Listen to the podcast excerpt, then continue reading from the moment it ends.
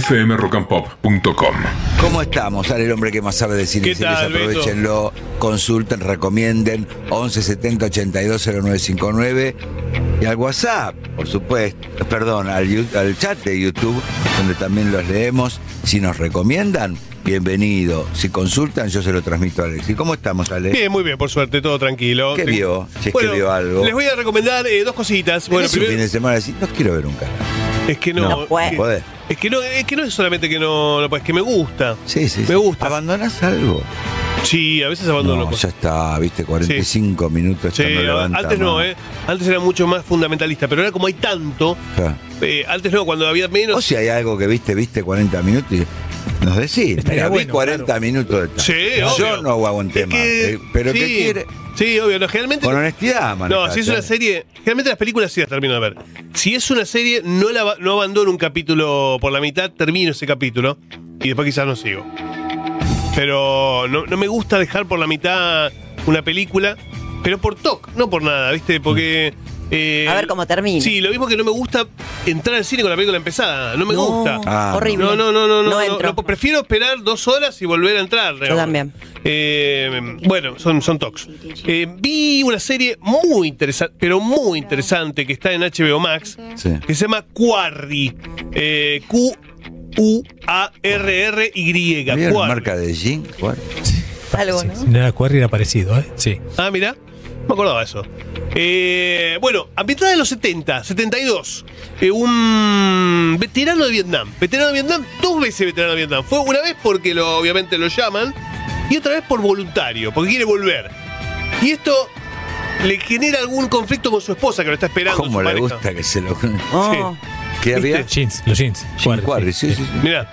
Bueno, eh, vuelve, vuelve de Vietnam y vuelve medio envuelto en una masacre en una aldea, ¿viste? Eh. Metido en.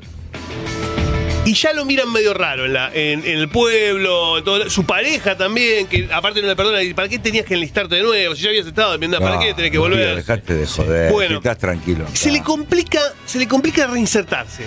Se le complica reinsertarse y termina con malas juntas. Una que eh, en general lo termina enviando hacia lugares muy oscuros, Mm. eh, en donde utiliza su pericia como, como tirador, ¿no?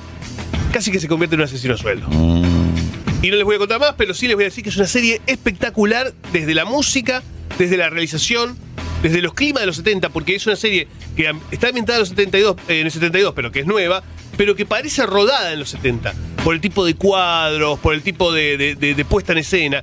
Y cada uno de los capítulos, además, tiene un plano secuencia, un plano de esos que empieza la cámara y no termina, eh, se rueda sin corte, que son realmente prodigiosos. Prodigiosos, Bárbaro. ¿eh? Cada, van a ver, cada uno de los capítulos tiene un plano secuencia que los va a volver locos. Sobre todo el del capítulo final, que es espectacular. ¿Cuántos capítulos ¿Cuántos tiene? Ocho capítulos. Ocho Bien. capítulos, muy interesante, muy interesante la serie. Y no es de las más conocidas. No es de las más este, populares. Es un descubrimiento. ¿Final abierto como para una segunda temporada o no? Pod- podría, podría, sí, podría. Podría. Pero también puede terminar ahí. Pero también puede terminar ahí. Esas me gustan. Sí, así que eh, se las recomiendo. Quarry, eh, ahora eh, justo en YouTube está en este momento el póster, ahí la pueden ver cómo se, cómo se escribe y todo. Ah, en el Eh, YouTube ahora sí. en vivo. Eh, así que, obviamente, es una serie muy recomendable. Bien, y, y si están en HBO Max y quieren ver algo familiar, eh, les digo que ya está disponible Blue Beetle, que, o Escarabajo Azul, que es una película de DC, es una película de superhéroes, pero es una película de superhéroes eh, no tradicional, primero y principal porque todos los protagonistas son latinos. Eh, El, protagonista es eh, descendiente de mexicanos.